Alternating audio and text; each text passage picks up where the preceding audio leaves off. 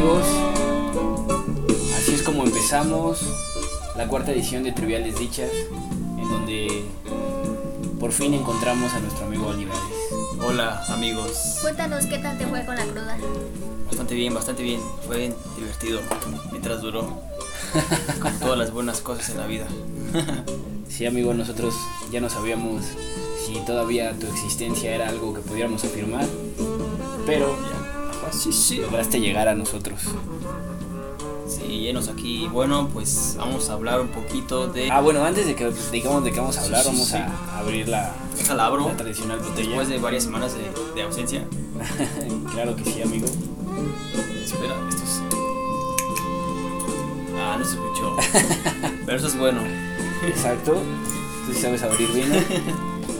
Y bueno, el programa de hoy va a ser sobre la ciencia ficción.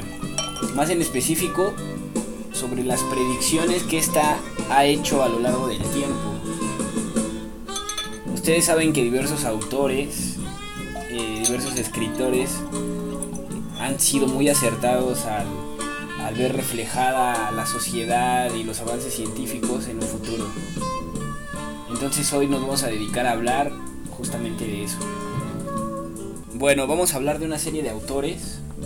No son los autores más underground ni nada de eso, pero vamos a hablar de algunos autores bastante populares y vamos a hacer una renumeración de lo que ellos han predicho, de que también se ha predicho y Ah, luego vamos a a ver nosotros qué esperamos de futuro qué de, acuerdo a lo que hemos leído de acuerdo a lo que hemos visto qué cosas nosotros podemos creer que en un futuro se pueden llevar pues a cabo verdad Vamos a empezar con Julio Verne, un escritor del siglo XIX, creo, o algo así.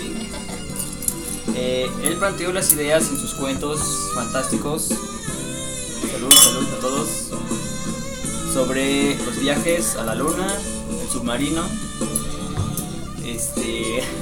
Sí bueno Julio Verne fue un visionario de su tiempo pero Julio Verne en una época en la que nadie hablaba de viajes lunares nadie hablaba de absolutamente nada de esos paradigmas. Él, él ya soñaba con viajar a las estrellas, con... Creo que él tuvo- tenía sueños de cuando era niño de viajar a las estrellas y los, los plasmó muy bien en sus cuentos.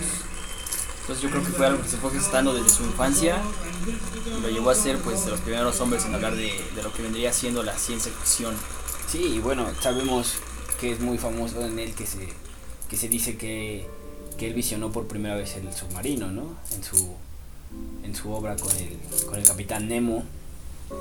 Eh, sabemos también, el otro día veía por ahí un documental en el que decían que los tasers de alguna manera también él los, los plasmó por primera vez que en un arma del capitán Nemo que él usaba.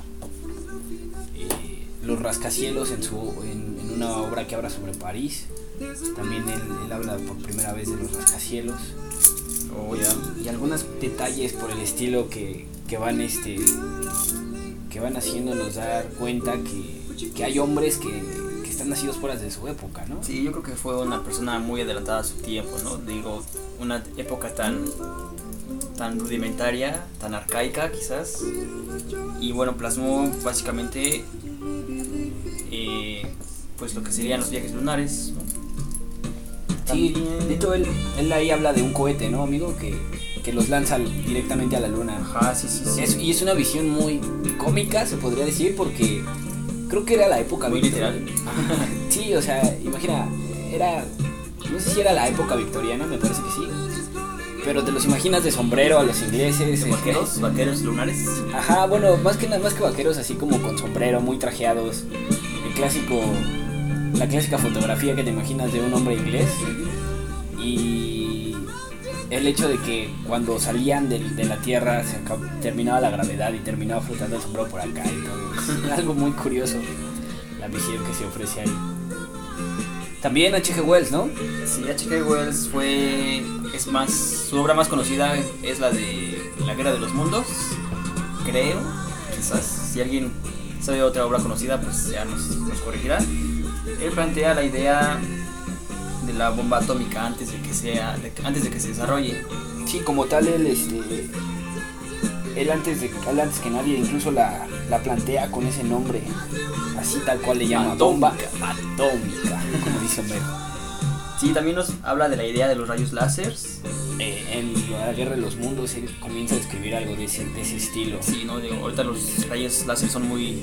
Y es, y es curioso cómo él le nace la idea de la, de la Guerra de los Mundos, porque cuentan que él estaba hablando con su hermano cuentan de las muchas colonias que Inglaterra tenía en África y demás. Y, él dice, imagina que nos hicieran eso a nosotros, que nos invadieran de esa manera. Y él es cuando se empieza a plantear la idea de qué pasaría si invadieran todo eso. De hecho, por ahí hay algunos rumores que dicen que en HBO se está planeando una, una serie de la Guerra de los Mundos, pero en la época victoriana. Así como para la época para la que se plasmó el libro. Ah, eso tiene un nombre, ese tipo de género así futurista, pero con, con ambientes antaños, tiene un nombre especial. Sí, de hecho es un género que inicia como Julio Verne, ¿no? Que, que es así como que Sí, de hecho, son cosas del futuro, sí, sí. pero que como que tienen funcionamiento a base de máquinas de vapor y cosas así, como, ¿no? como el No el recuerdo yo- futuro. Ajá, yo- no me acuerdo, bueno. No recuerdo cómo se llama, pero tiene un nombre. Incluso, incluso hay una ciudad, creo, en, en Australia, Ajá, en la que hacen un festival de eso. Sí, sí, sí, de hecho, ahí luego lo buscamos.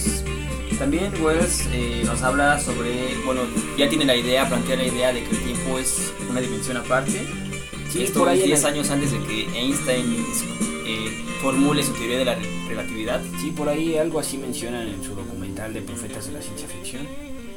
Y también se, se escucha muy interesante la visión a la que puede llegar algunos hombres en, en tiempos en los que nadie, nadie lo pensaría, nadie se lo Tiempos y imaginaría. espacios distintos, a hombres adelantados a su época. Exacto.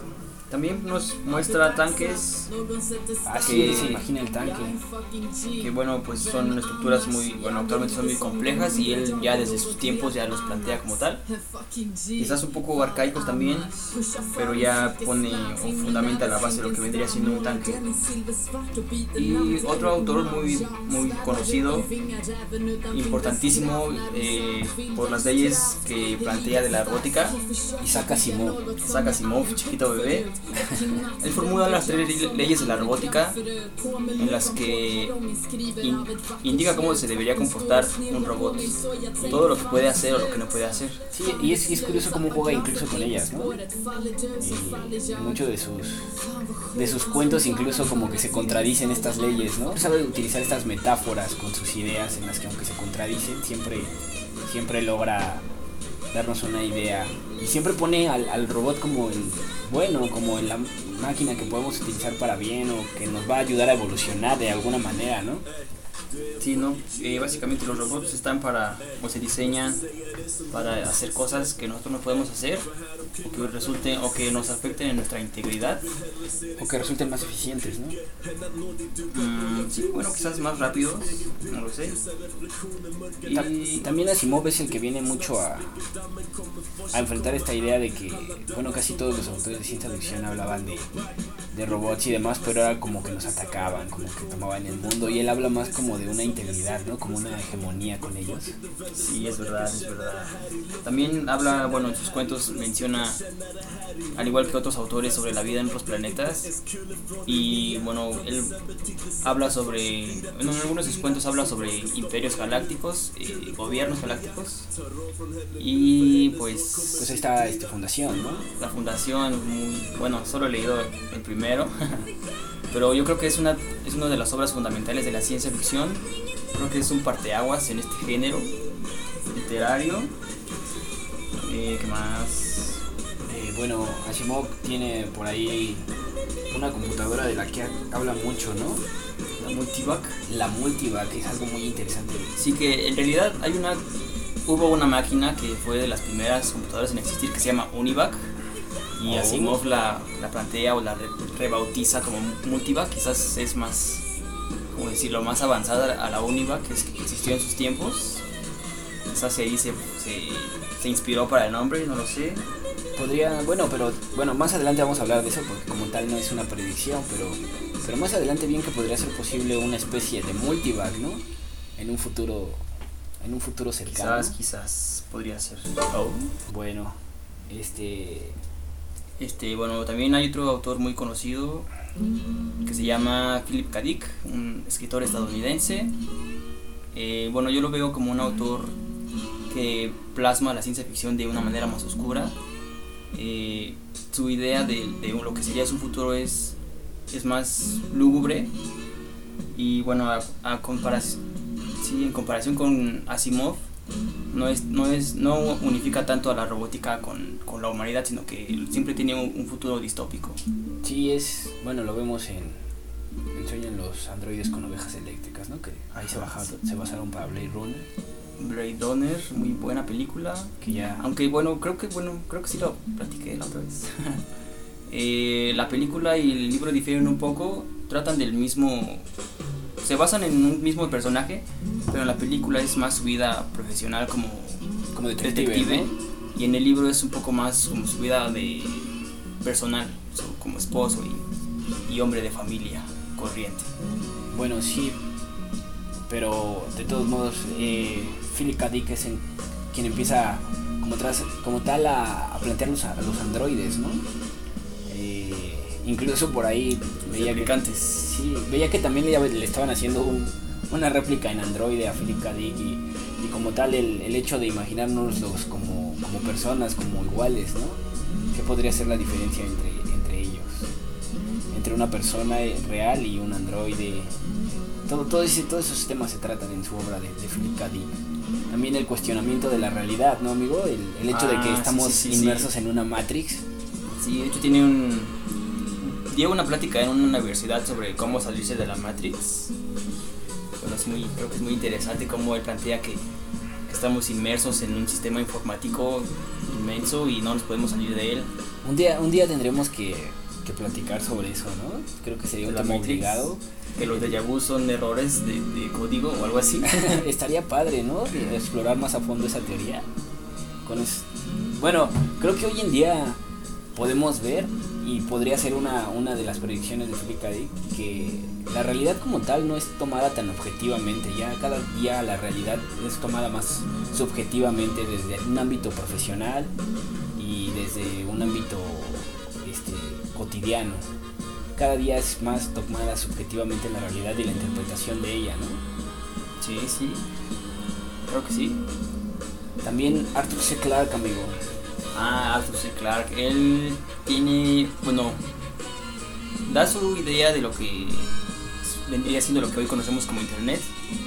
Toda la interacción que nosotros tenemos con los dispositivos electrónicos, computadoras, teléfonos. Sí, bueno, él, él, se inspira en que hay pantallas en, en los viajes interestelares. incluso por ahí hay algunos videos en los que dicen que él predijo la tablet, ¿no? Ajá, sí, sí, sí, porque sale en la película de. Ajá. De edición especial, ¿no? Odisea, sí. Sí, sí, sí.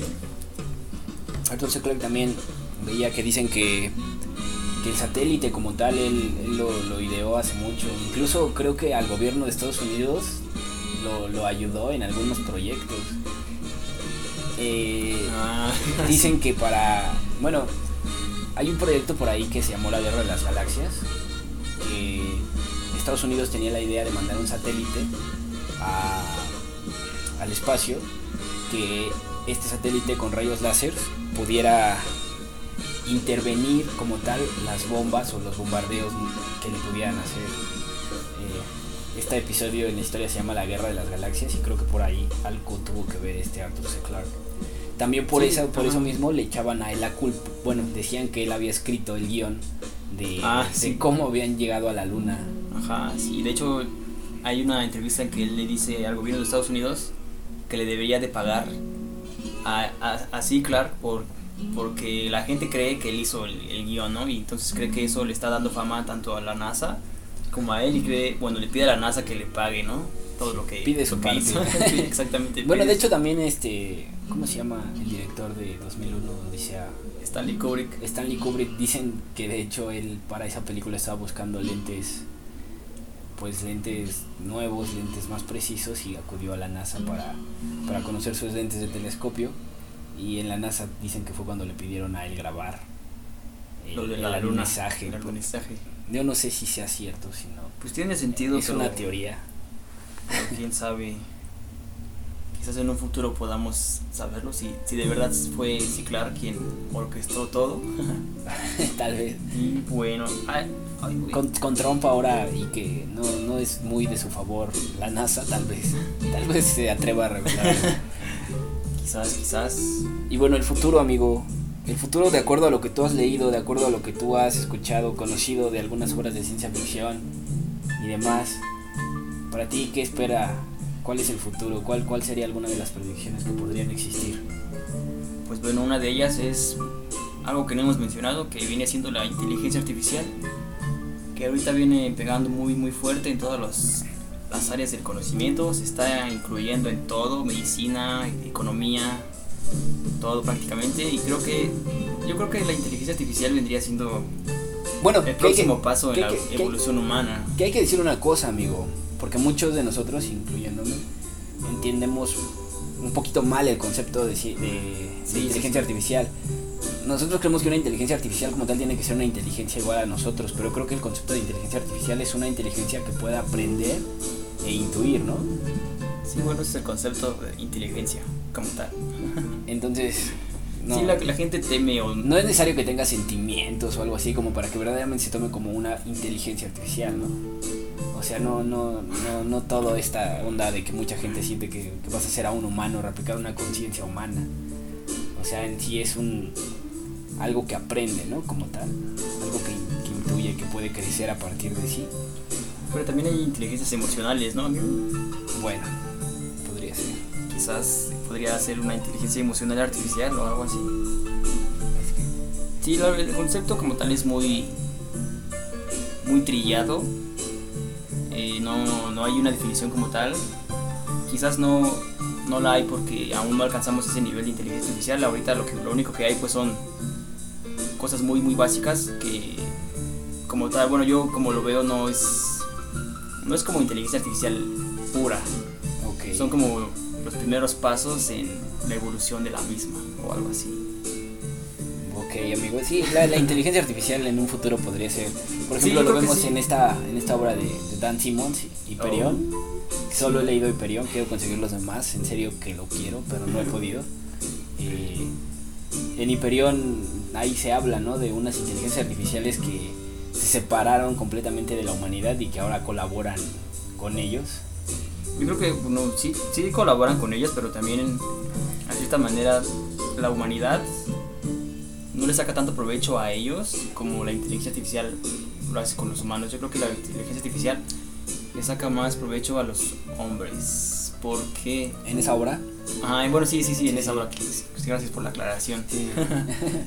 Pues no sé, yo creo que se beneficiaría más porque a fin de cuentas dependen de pues de una de un sistema para sobrevivir, ¿no? Entonces, ¿quién le daría Bueno, no, sí, porque después crean este estos personajes los Bueno, los sí, cyborgs. pero, pero siguen viviendo en un sistema, pero pasando a eso, la fusión entre humano y máquina Oh, bien podría ser parte de nuestro futuro, ¿no? Y una realidad como tal. pues sí, no, ya hay uno que según Tú me dijiste, ¿no? Que un güey que ya veía colores. Sí, hay un... O no, escuchaba los colores y veía los sonidos o algo así, ¿no? Ajá, Que es el primer no, cyborg. no recuerdo cómo, cómo se llama este, este personaje. Es eh, de alguna región de Europa, no recuerdo. Pero él, pues no... Me parece que no podía ver colores. Era Entonces se no, daltónico, daltonismo, no, no sé cómo se llama. daltónico, algo así, pero se conecta una cámara al, al cerebro, literalmente a la espina, y, y con esta cámara la trae colgando así literalmente, como estos pececitos que hay en las profundidades Ah, del sí, mar, sí. Que, que brilla su lámpara. Y con esta cámara, pues él dice que él puede ver, él puede ver este sonidos y escuchar colores. Es algo un poco raro y fuera de Sí, sí. creo que también estaba Se le, se le considera el primer cyborg porque cuando él quiere sacar su pasaporte, le dicen que se tiene que quitar esa cámara, que no puede salir con ella en la foto. Y él dice que forma parte de él.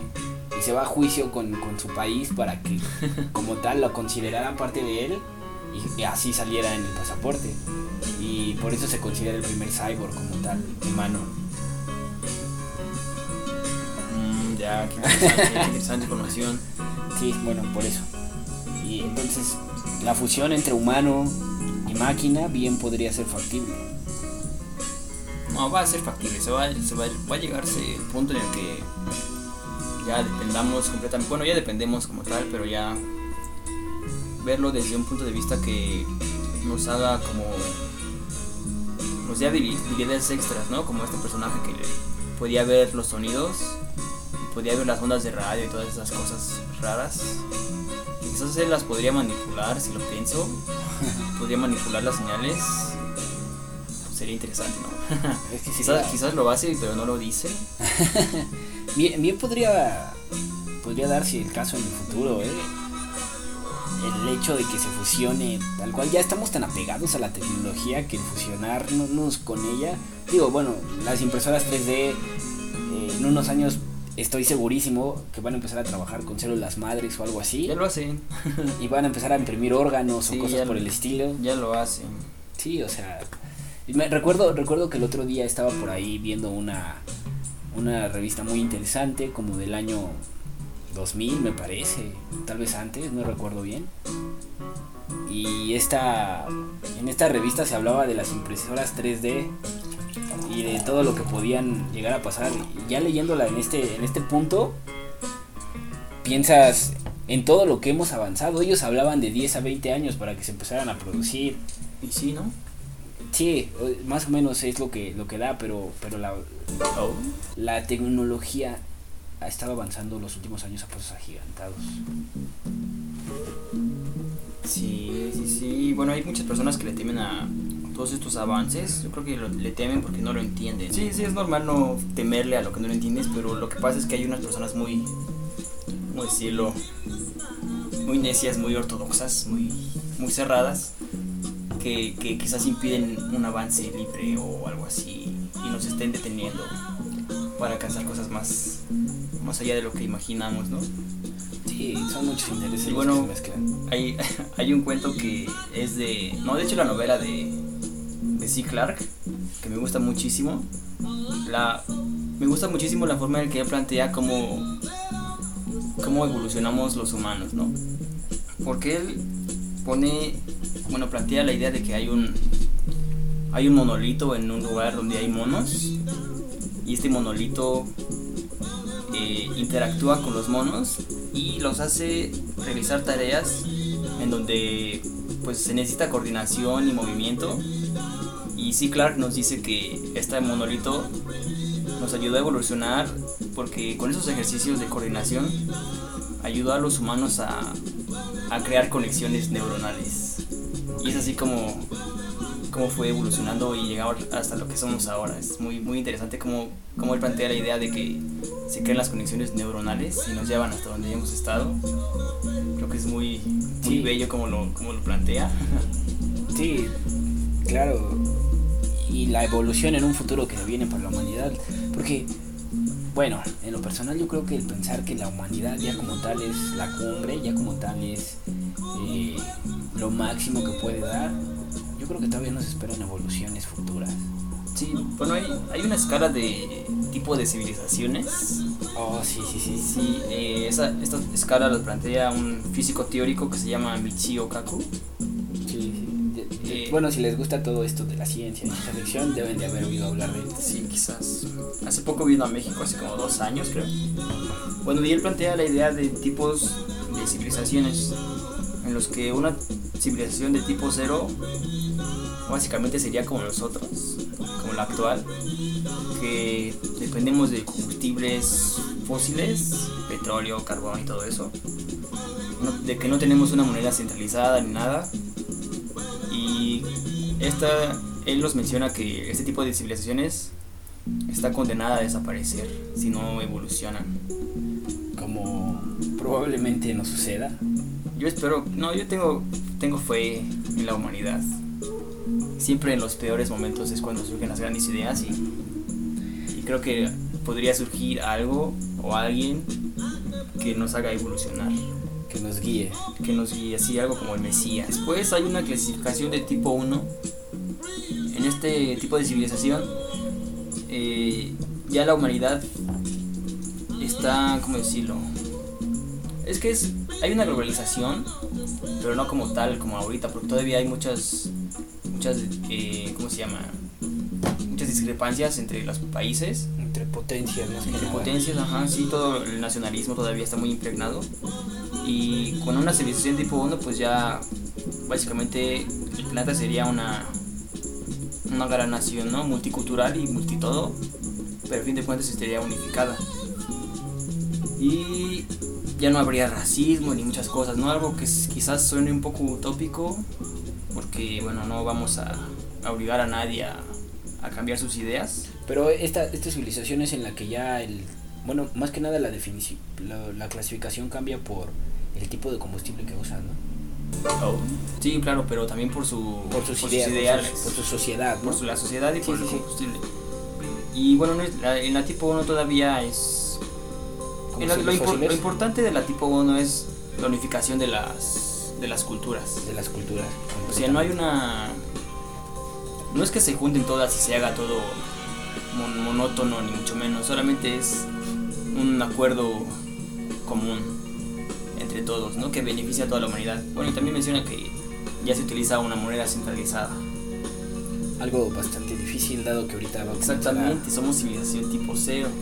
Sí, bueno, ahorita tenemos el dólar que se podría decir que es una divisa Pues no creo, ¿eh? yo creo que pero ahorita los bitcoins ya están subiendo mucho de precio. no deja de los bitcoins. Yo creo que ahorita con el movimiento que va a dar China a nivel mundial, el yuan va a agarrar una fuerza tremenda, ¿eh? Va, va. Por ahí va a haber un, un cambio de paradigmas a nivel mundial fuerte, pero bueno, continuemos con la clasificación. Después, en la clasificación de tipo 2, ya se, se empieza a utilizar, tengo entendido, no, la información que les estoy dando ya es un poco, no está muy actualizada. Ah, bueno, se, pues, se empieza a utilizar ya la energía eólica y solar de manera masiva, ya nos desprendemos de lo que venía siendo los combustibles fósiles y esto ayuda pues más que nada al ambiente a que se a que se regenere después de todo el daño que le hemos hecho. Eso sería lo más destacado de la de la civilización tipo 2. Después la civilización tipo 3. Esta civilización tengo entendido que ya sus motores de sus principales combustibles ya son ya no ya dejan de ser solar y Eólico. eólicas, sino que ya utilizan la las eh, reacciones nucleares que ocurren en las estrellas. Ya ya básicamente utilizan de combustible estrellas. Por ejemplo, ejemplo sería poner una estación en el sol, Ajá, o cerca del sol, Sí, sí, y que absorba parte de su energía, ¿no? Sí, ya no, ya no sería que solo, solo lo que nos llega, porque bueno, nos llega un porcentaje muy, muy, muy pequeño del sol, de, lo, de la energía que produce, entonces ya sería aprovechar todo lo que está, toda la energía de una, de una estrella. Algo así se habla en el cuento de Asimov de la última palabra, ¿no? La última pregunta, perdón. Sí, sí, sí, algo así, algo así. Se van, se van acabando, en ese cuento se van acabando todo el universo. Sí, literal, nos consumimos todo el universo como la plaga que somos. Sí, básicamente sí. Y en una civilización tipo 4 ya somos una sociedad intergaláctica. Eso sería lo como que lo más Lo más lo más destacado. destacado de, de la tipo 4. Bueno, y en un futuro, amigo, ¿crees que encontremos vida en, otro, en otros planetas, en, en el universo? Si es que logramos salir a explorarlo, porque, bueno, ya ni siquiera sé Sí, cuánto vaya a durar la O civilización. sea, que la encontremos, no lo sé, que hay, si hay. no, de que existe, sabemos, creo que es, es lógico que existe. Sí, Es, no somos tan afortunados para ser los únicos. sí, no, no creo que seamos tan, seamos tan afortunados. Pero la cosa sería encontrarla, ¿no? Últimamente la NASA ha estado publicando descubri- descubrimientos. Me parece que son tres los sistemas solares nuevos que ya descubrió, ¿no? En Ah, lo que va del sí, año. sí, sí, Solo en lo que va del año. Sí, son seis sistemas solares que, que tienen las mismas características atmosféricas y ambientales que la Tierra. Y bueno, ellos, ellos están muy, bueno, la noticia es que ellos cuando lo anuncian son muy optimistas, son así, oh, encontramos otro sistema solar. O a, sea, sol- a solo 40, 40 años luz. Dices, bueno, pues... Bueno, o sea, obvio creo que no, no vamos a poder ir, pero, pero podemos estudiar el fenómeno, ¿no? Porque, por, por ejemplo, nosotros, hay, hay quien habla, hay una teoría, no recuerdo cómo se llama, pero hay quien habla de que somos, somos una como excepción a la regla, por así decirlo, una singularidad que, que se dio con las condiciones únicas como para poder albergar vida. Pero el hecho de que sepamos que hay otros sistemas solares en los que también hay las condiciones, hay, por así decirlo, la, la tendencia que hubiera una vida similar a la nuestra es interesante, ¿no? Es algo Sí, que... bueno, pero, pero el universo es muy, muy grande y es- Demasiado. además es caprichoso, entonces nos da, nos dio la pauta de existir, de estar aquí justo ahora. Pero sí, yo creo que debe existir, bueno, no debe.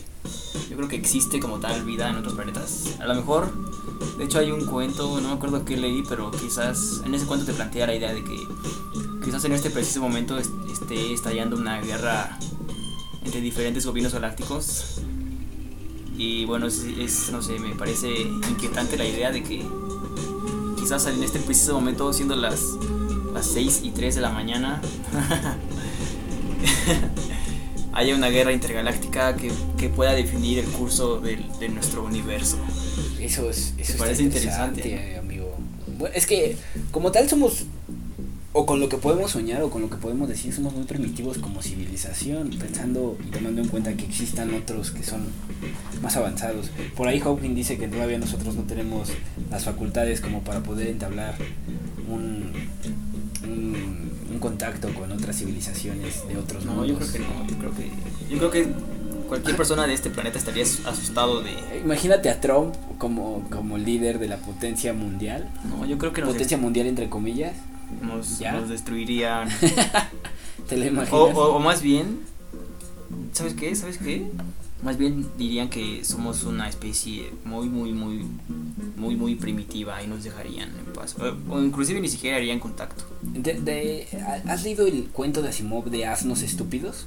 Ay, no sé, he leído muchos de él.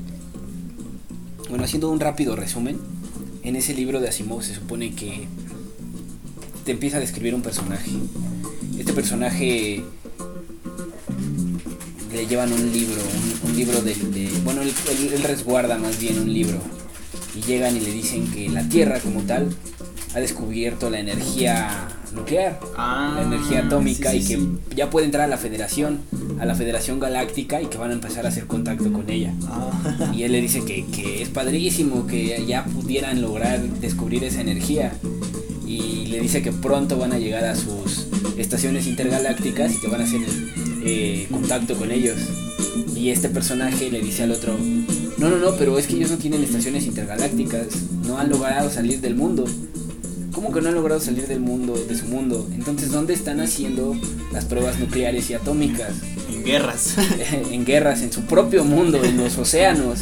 Ah, Y sí. entonces nunca se había tachado un el nombre de un planeta en, en ese libro. Y él en ese mismo instante tacha el de la Tierra y dice con furia enorme, asnos estúpidos.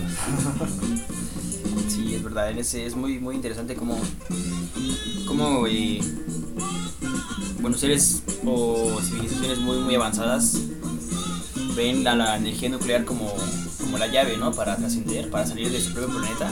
Pero aquí no, aquí ajá, sí, ha sido un candado básicamente, ¿no? Porque si te fijas después de, de la Segunda Guerra Mundial en la que Estados Unidos la usa como tal, eh, pues básicamente ahorita las potencias, muchas, más que económicamente, están definidas por las bombas eh, atómicas que llegan a tener. Ahí está Corea, Rusia. Rusia no tiene una gran economía y es una potencia gracias a todas las bombas que tiene. Ajá, y-. Y más que un- una llave para trascender ha sido un candado para nosotros como tal. Sí, no saben usar las, las armas nucleares. Ne- Yo No, creo no las cono no, no saben su potencial. Porque si supieran su potencial, no estarían haciendo armas. O sea, se- Exacto, no, se- no, no, no, es un no serían completo- armas. Es un completo desperdicio de energía. Energía que, bueno, no sé, quizás nos haya. Si no se hubiera utilizado en armas, que podría ayudarnos en otra cosa. ¿no? sí, a trascender o, o a generar nueva tecnología, no sé. Que también hay que decir una cosa, amigo. Eh, para lástima de, de muchos de nosotros, las guerras es la que- las que más nos han ayudado a trascender como, como en lo científico, ¿no? Como en los avances. La, la, la guerra, la Segunda Guerra Mundial, cuántos avances no nos dejó. Pues sí, pero ¿a cambio de, a cambio de qué? Sí, o sea, yo lo sé, yo lo sé, pero, pero es- Puede, puedes hacer tecnología, muchísimas cosas, muchísimos avances, sin tanta masacre, tanta sangre de gente inocente y además sin desperdiciar energía a lo estúpido. Pero, pero, pero, pero, pero, tengo que decir que es lo que estoy diciendo es demasiado utópico. Primeramente está hay más intereses, económicos. Pues más que nada esa idea nacionalista, ¿no? Individualista. Lo que ahorita se está viendo tan fuerte en el mundo, ¿no? En todo el mundo. Sí, sí, y bueno, creo que necesitamos necesitamos que algo nos, nos despierte de este sueño increíblemente pesado que nos ha cegado, nos ha atrasado culturalmente y tecnológicamente. Y es, y es raro, ¿no? Porque muchos, muchos de estos autores de los que hablamos, Asimov, Clark, morían durante la época espacial, ¿no? Durante el auge de esta y, y ellos esperaban que en unos años ya estuviéramos poblando las estrellas y demás. Sí, de hecho hay, hay un este, ah, no me acuerdo. Ah, lo, lo dice Carl Sagan en su documental de Cosmos. Bueno, en, ya vieron que estuvieron la, la época de, de la edad oscura y todas esas cosas. Él nos dice que sin esa época, bueno, más bien esa época nos atrasó 500 años tecnológicamente. Y bueno, dice que si no hubiera sido por eso, la teoría de la relatividad hubiera sido hecha hace 600 años en lugar de 100 y así varios avances tecnológicos y quizás probablemente ahora estaríamos ya viajando entre las estrellas si no hubiera sido por ese retraso increíblemente largo y estúpido. Maldita iglesia. Sí, nos atrasó bastante, bastante. Sí, la verdad, bastante. Quizás justo ahora estaríamos, no sé, en alguna estrella Lejana. Ajá, sí, muy lejos de la cuna de la humanidad que es la Tierra. Como, como en el cuento, es que perdón, pero siempre acudo a ese cuento de Asimov, pero en el que al final, no sé si recuerdas, cuando ya los humanos se, con- se, con- se comunican por conciencia, que le dice que quiere saber cuál fue la cuna del- de la humanidad y No la encuentran. no la encuentran, no saben cuál es. es algo... O en el de Hyperion, que dicen que, que la Tierra se destruyó, ¿no? Porque se le genera como un hoyo negro, algo así recuerdo que decía. Sí, por los laboratorios de no sé qué están haciendo pruebas con colisiones nucleares o algo así, ¿no? como el colisionador de hadrones, ¿no? Que Ajá. actualmente De hecho, eso, ese. ¿Cómo se llama eso? Ese colisionador sí genera agujeros negros, pero son de escala muy, muy pequeña que se evaporan en instantes. O sea, de que genera hoyos negros, sí los genera. Pero no, no De que pueden sean- generar que sean- tan enormes, ¿no? No, no puede, no, por eso no. Sería imposible. Requeriría mucha energía. Sí, exacto. Quizás con energía nuclear, en lugar de crear bombas estúpidas, Destruíamos la Tierra de otra manera más productiva. o más interesante. Por lo menos. Ya que, que lleguen y que no seamos la civilización estúpida que se destruyó con armas nucleares, sino con un hoyo negro. negro. sí. Ya no quedaríamos mal ante ningún gobierno galáctico. Sería así como, ah, lo intentaron. Bueno, Al menos lo intentaron. Exactamente. Bueno, pero hay millones de cosas de las que hablar en, respecto al- a lo que nos a lo que nos espera el futuro y, y de cómo la ciencia ficción puede que puede que lo haya predicho o, o lo va a predecir. Y amigos, ustedes qué piensan cuáles cuáles son sus predicciones para un futuro? Si es que hay un futuro, ¿verdad? Ahorita las tensiones internacionales están fuertísimas. Y bueno, sabemos que actualmente las bombas eh, nucleares que existen en, en el mundo no serían capaces de destruirlo como tal. Sí son capaces, ¿no? No, el otro día hay. estaba escuchando por ahí y no, no, no, no destruirían por completo el mundo. Bueno, no. Ah, bueno, sí. Pero La humanidad a lo mejor sí la destruiría, ¿no? No, la humanidad se vería reducida demasiado. Pero el mundo como tal no lo destruirían todo porque se necesitarían muchas más bombas. Es, es, es, es demasiado el número como para destruir el mundo y, el, y del que existe ahora. No. Sí, sí, sí, ya veo. Pero no hay una entrevista, un video, un- no sé si sea fake. Bueno, yo creo que sí es fake, pero dice muchas cosas muy interesantes. Se supone que en el área 51 capturaron a un alienígena. Ya está el alienígena, lo están entrevistando y dicen, ¿quién eres tú? Pues soy un terrícola. Pero este personaje es obviamente como, como ustedes se imaginan un alienígena. Así es. Sí, sí, es una en la que se ve como en sombras, ¿no? Ah, exactamente. Y le dicen, ¿qué haces aquí, no? Pues vengo a estudiar Vengo a ver qué pasó con la Tierra, por qué, por qué se destruyó. Le dice, ¿por qué tienes interés en la Tierra? O algo así. Pues estoy parafraseando. Y este... Dice, pues porque yo soy un terrícola, yo vengo del futuro, vengo de la Tierra, soy terrestre, soy descendiente de los sobrevivientes de la guerra nuclear. Y dice, ¿qué guerra? Dice, pues la que acabó con la humanidad. Y entonces el, el este espécimen extraterrestre, terrestre, nuestro descendiente, platica que pues fue una manera. Están buscando porque, o sea, están buscando como datos históricos de cómo fue, cómo surgió la guerra que destruyó, que destruyó la mayoría de- del planeta y de la mayoría de sus habitantes. Fue Trump por un berrinche. Pues no sé si haya sido Trump por un berrinche, pero es interesante cómo él. Cómo nosotros tomamos a este personaje como si fuera un extraterrestre. Cuando él nos dice que, Que es un terrícola. que es ¿no? un terrícola, ¿no? Un descendiente de nosotros. sería algo interesante, pero bueno, te digo, yo por ahí el otro día veía un análisis en el que decían que con todo lo de Corea y demás, que Corea no tiene el poder para lanzar una bomba como tal a, a Estados Unidos o a América y, y este bueno, básicamente que, que todas las bombas nucleares en el mundo no, no son capaces de destruir al mundo como tal.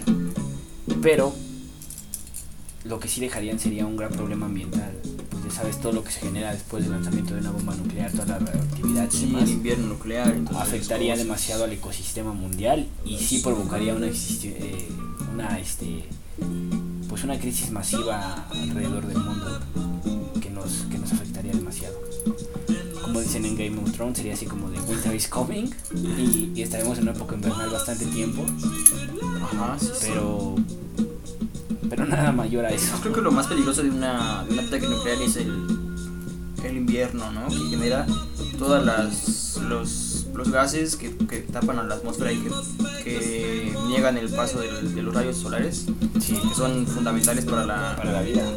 para la vida, ¿no? Entonces básicamente sería más que todas las La el radio, el radio de explosión exacto. de una bomba y todo eso es muy muy peligroso el- los efectos colaterales, ¿no?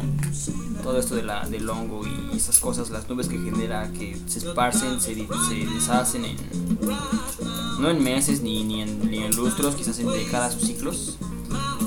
Y eso nos, nos- bueno, afectaría muchísimo al planeta, ¿no? O sea, nosotros sí. Pero nosotros somos son- solamente somos, son- este planeta nos es prestado Solamente estamos un momento en él. Somos, somos un parpadeo en este cosmos infinito. Somos in- insignificantes. y tenemos que cuidar lo que se nos prestó. Pero bueno amigos, este fue el programa de hoy. Eh, como ven, podríamos estar hablando de esto por horas y horas y horas. Aurora pues no sabe de esto, se quedó dormida. Ahí la critican por quedarse dormida en los comentarios, por favor. Eh, y bueno amigos, este fue el programa de hoy. Fueron algunas de las predicciones de ciencia ficción, algunas de las cosas que nosotros podríamos pensar que pasarían en un futuro. Eh, y bueno, amigo, ¿tienes algo más que decir? Cuiden este planeta. y no tengan miedo de las cosas que no entienden. Las cosas que no entienden nos deben de fascinar más que tenerles miedo. Exactamente. Precisamente. Este, nosotros somos Lecuona y Olivares. Esto fue Triviales Dichas. Gracias por escucharnos. Esperamos estar con ustedes siempre. I'm sorry, Dave. I'm afraid I can't do that.